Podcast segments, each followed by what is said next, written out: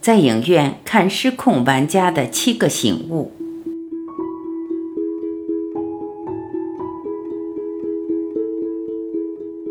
一，喂，你是玩家？不，你是玩物。那个发誓将人类送上火星的叫马斯克的家伙，在接受 Code Conference 采访时说过一句话：“人类生活在真实世界中的几率仅有十亿分之一。”狂人狂语还是有科学依据。量子力学前是狂人狂语，量子力学之后嘛，还真有了依据。著名的双缝干涉实验就让包括爱因斯坦在内的科学家傻了眼。你不观察我光子时，通过双缝的我形成的是斑马线；你观察我光子时，通过双缝的我形成的是两道杠。这个著名的实验意味着什么？意味着这个世界根本不是个客观世界，而是由观察者决定的世界。意味着这个世界像极了高级电脑设计的游戏世界，玩家看不到的地方，电脑就不渲染，各种可能性都有；而玩家看到的地方，电脑就全方位渲染，染到让你误以为这就是唯一真实的世界。那我们其实都身处一个叫着“娑婆世界”的游戏中，我们都是玩家吗？想得美！那些设计这场游戏的人才是玩家。而你我嘛，不过是 NPC 罢了。所以，失控玩家的男主盖一登场就让我笑了，妥妥一个 NPC，但也是世界影史上首个以 NPC 为主角的电影。不得不说，这样的电影也拍出来了。看来这世界真要觉醒了。那 NPC 到底是个什么鬼？游戏专业术语，游戏里的非玩家角色，又称背景角色。专供玩家来游戏的玩物，试想想，玩家进入到一个游戏里，结果空无一人陪你玩，那怎么行？所以 NPC 不仅要有，而且是游戏里绝对重要的组成部分，还要有各种各样的角色，要和真实世界各种人物越相像越逼真，玩家才玩得够带劲、够爽。所以，盖和无数个各种各样、无限逼真的 NPC 在自由城这个游戏里诞生了。有只爱帅哥的美女，有害怕被打、永远举着双手的路人，有总是丢失猫的大妈，有咖啡店的职员。总之，无限接近现实世界。我们的男主盖则是一名银行职员，和一位叫 Body 的银行保安兄弟很要好。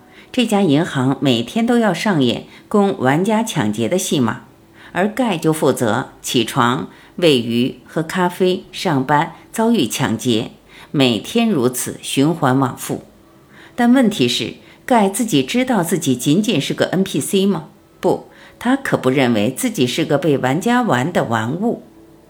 他每天兴奋起床，每天和小鱼问好。每天变着花样赞美店员咖啡做的真好喝，每天勤勤恳恳上着银行的班，虽然遭遇抢劫，但都可以生存下来。这分明就是自由人生啊！而自己嘛，分明就是可以自主选择的玩家。在戴上墨镜发现另一个世界前，盖以为他眼里看到的世界就是全部。这样的盖，难道不就是你和我？盖这名字取得妙，翻译过来就是家伙，就是和你我一样普通的家伙。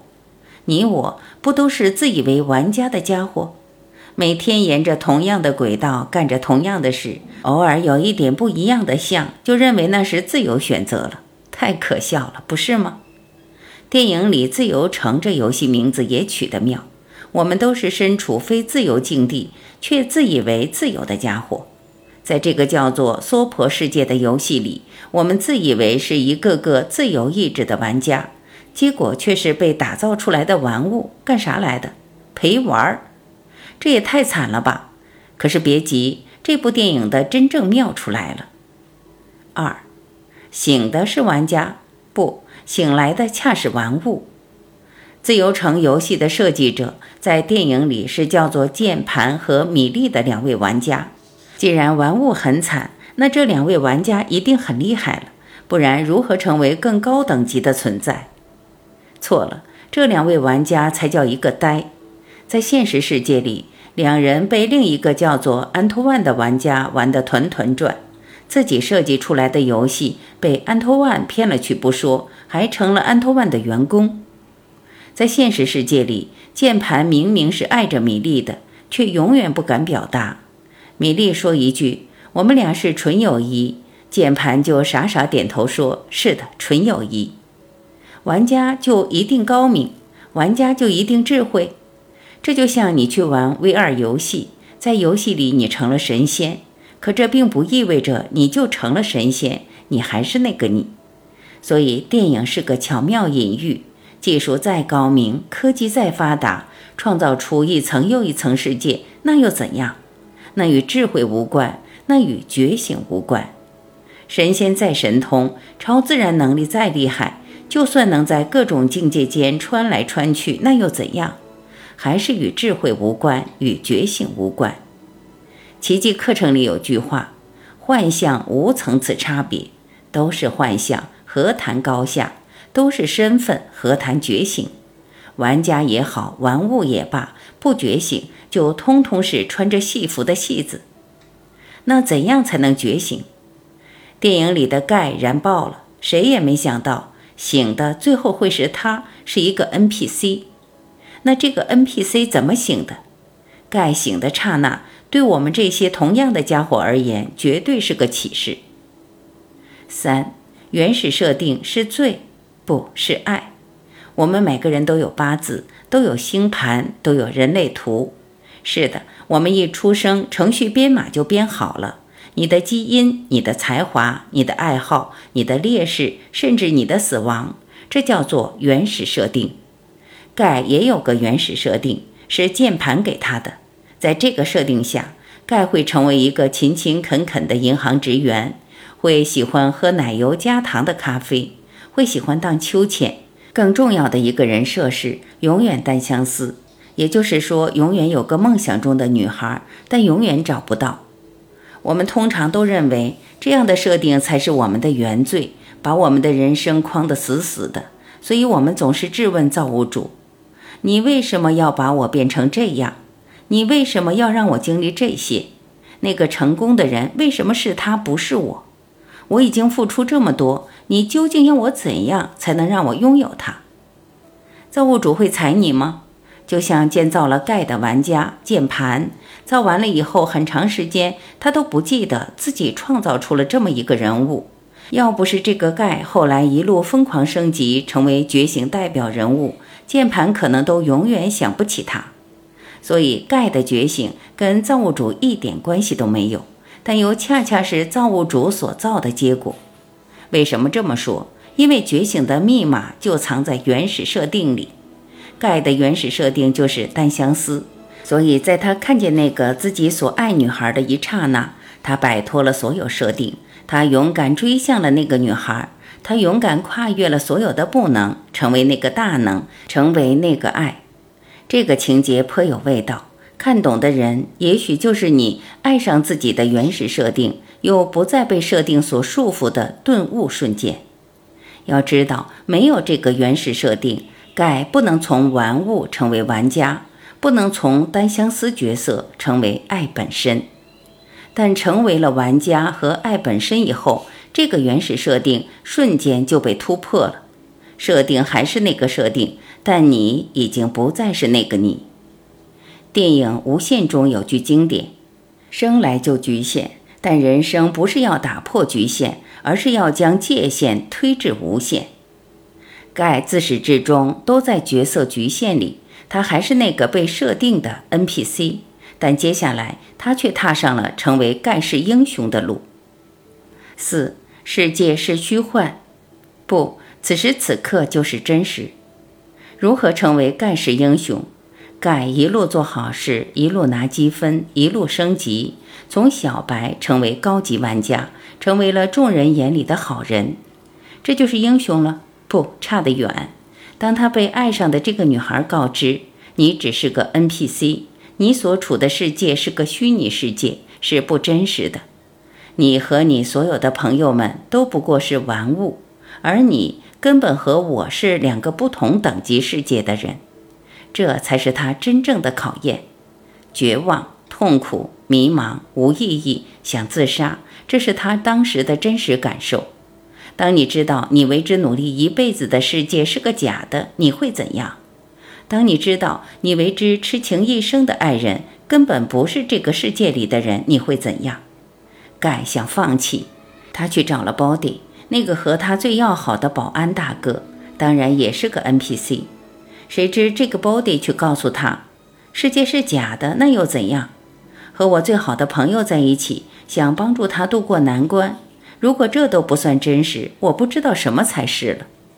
一句话让盖恍然大悟：真实不在那个更高层次的幻象里，真实不在那个更高级别的玩家世界里，真实就是此时此刻，真实就是我全然的和当下所有的发生在一起。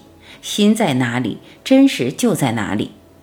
这位保安大哥的话。诠释了电影《无问西东》里清华梅贻琦校长的那句经典：“你看到什么，听到什么，做什么，和谁在一起，有一种从心灵深处满溢出来的不懊悔也不羞耻的平和与喜悦，这就是真实。”我们总是在角色设定的种种追逐中忽略了自我的真实，而当我们回归真实，就是从玩物走向玩家的觉醒之时。五让你害怕，不让你升维。盖开始觉醒后，把所有人都搞懵了。在自由城里，一向被设定为只点一杯咖啡、奶油加糖的盖，突然决定不再按照设定走了。他说了一句：“我想尝尝卡布奇诺。”结果一句话吓死了一座城。店员傻了，他不知道怎么做卡布奇诺。警官咖啡都不喝了。掏枪准备对准盖，一旁的大叔慌忙告诉盖：“不对，不对，你要点的是奶油加糖，是奶油加糖。”当一个人醒来时，迎来的是全世界的赞美。你又想得美了。当一个人醒来时，迎来的是全世界的嘲笑。没有人会认为你的醒来是完美的。在众人眼里，你成的不是觉者，而是一个扰乱治安的疯子。所以，所有枪口必须对准你，滚回原形才是安全的。这个时候的盖屈从了，他说了句：“我只是开个玩笑。”但是，当他得到了墨镜，成为玩家，看到另一个世界时，当他从所爱的女孩嘴里得知自己是个 NPC 时，当他又从好友 Body 那里领悟真实不过是此时此刻时，盖不再害怕，不再屈从。盖把所有 NPC 都召集了起来，问了他们一句话：如果抢劫与杀戮不再发生，如果这个世界不再充满威胁，你们希望成为什么样的人？这句话背后的深意实际上是：如果你知道你的恐惧都是假的，你希望成为什么样的人？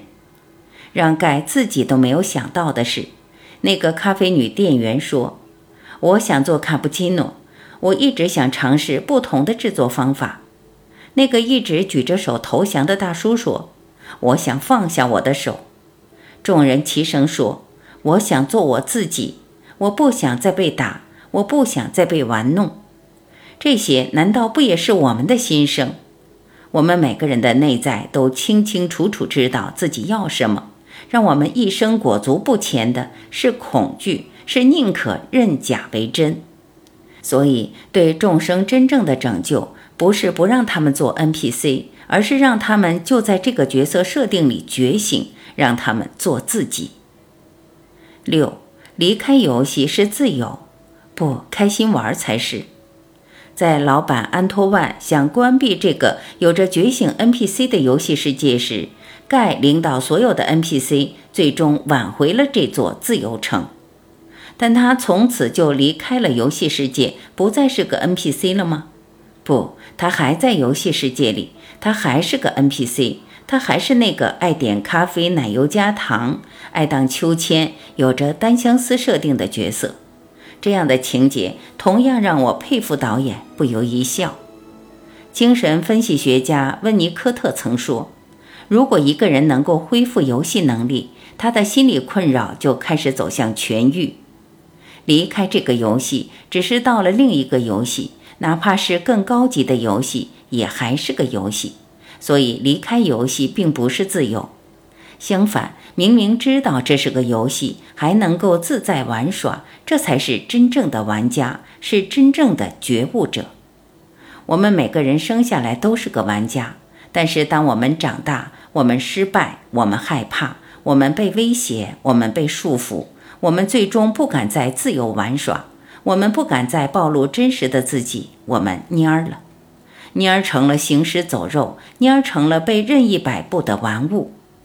最终，盖和他的 NPC 朋友们教育了现实世界里的那些玩家，让玩家们倒过来为这群 NPC 呐喊，让玩家们也走上觉醒之路。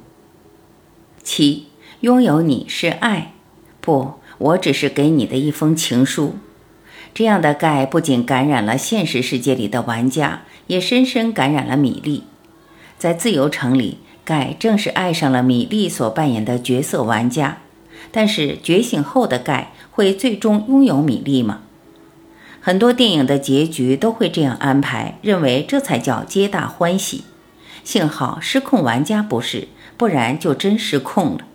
电影的结尾是游戏里的盖对着米莉扮演的角色说：“我爱你，但我知道你不在这里，有一个真正爱着你的人和你在一起。”你要学会看见他，而我只不过是他写给你的一封情书。这个结尾简直是神来之笔。盖已经知道自己是键盘的设计人物，而自己之所以会被设计成暗恋米莉扮演角色的 NPC，只有一个解释，那就是键盘爱着米莉。所以，觉醒后的盖不是去得到自己的女孩，而是让自己的玩家、自己的创造者、自己的神去大胆爱，去成为爱，就像自己所做到的那样。我们每个人都是造物主的一封情书，都是上帝精心设计的一场角色体验，都是神对自己救世圆满的又一次演绎。是 NPC，那又如何？是 NPC 才有机会去体验、去演绎、去成为自己；是幻想世界，那又如何？是幻想世界才有时空去玩、去爱、去借假修真。